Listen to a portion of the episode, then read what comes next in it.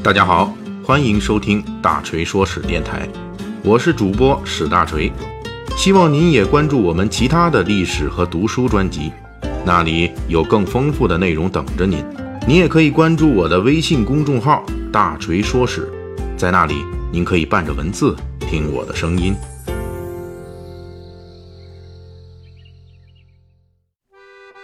一百年前的一九一四年十月十五日，一位被誉为“间谍女王”的女间谍被法国军警处决于巴黎郊外的文森尼兹村。临行前，这位女间谍坚持要求穿上一双荷兰品牌的丝袜。整个死刑过程，她表现得异常沉稳，要求直面枪口而不戴眼罩。根据坊间传闻，她甚至还向行刑的刽子手飞吻。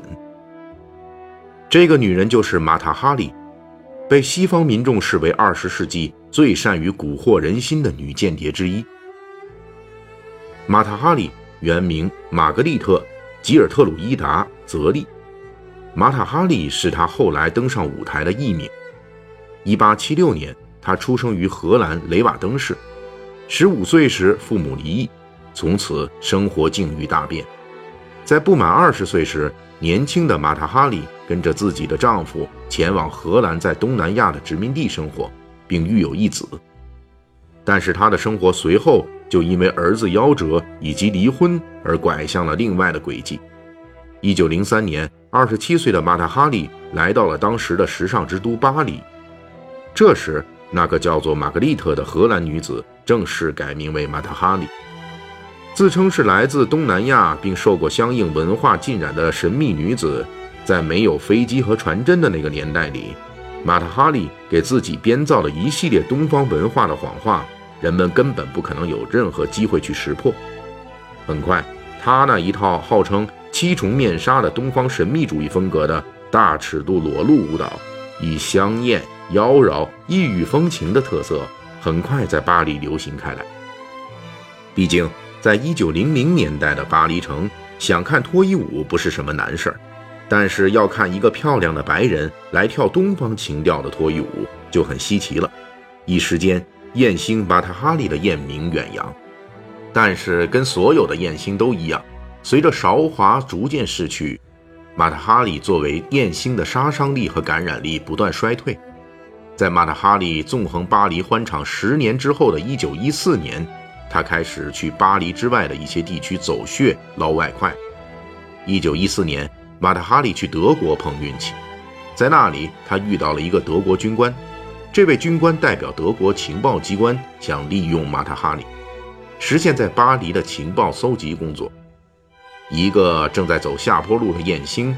一个急需在敌对国家法国搜集情报的特务机构。在两万法郎酬劳作为媒介的情况下，双方一拍即合。如果考察马塔哈里在一九一四年之前的人生轨迹，不难发现，这个女人爱好并且善于利用浮华。她对生活鲜艳色彩的追求和渴望，让她不断寻找新的刺激和冒险，进而享受立于舞台中央的满足感。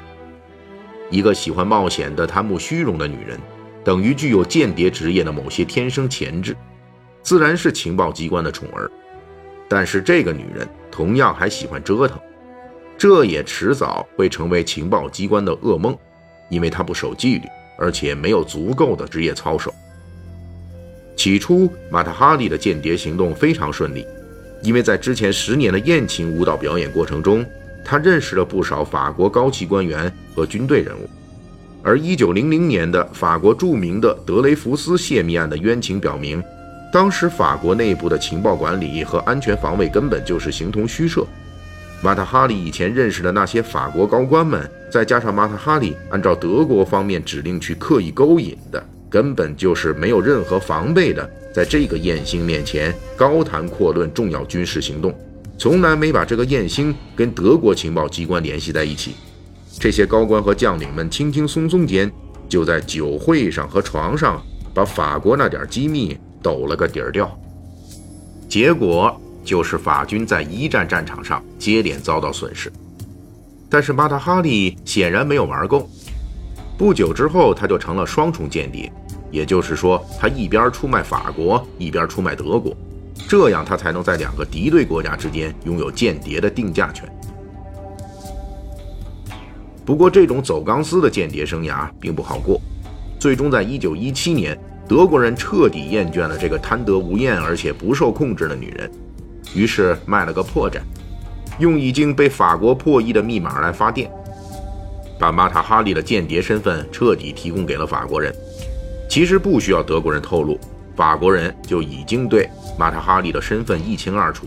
但是当时法国在接二连三的情报战失利之后。正需要一个替罪羊，那么利用美色来窃取情报的马塔哈利正适合做这个替罪羊。马塔哈利的那些高官的入幕之宾们，这时候都不露头了。大家想的不是把他捞出来，而是惦记着怎么让他赶紧去死，因为只有一个死人才会让他们避免名声扫地。很快，马塔哈利被判处死刑，并很快执行。法国媒体火力全开。宣传这个女人诱惑男人骗取情报的种种可怕之处，仿佛这些男人并不是因为自身不慎丢失了情报，而是被一个魔鬼化身的美女勾引。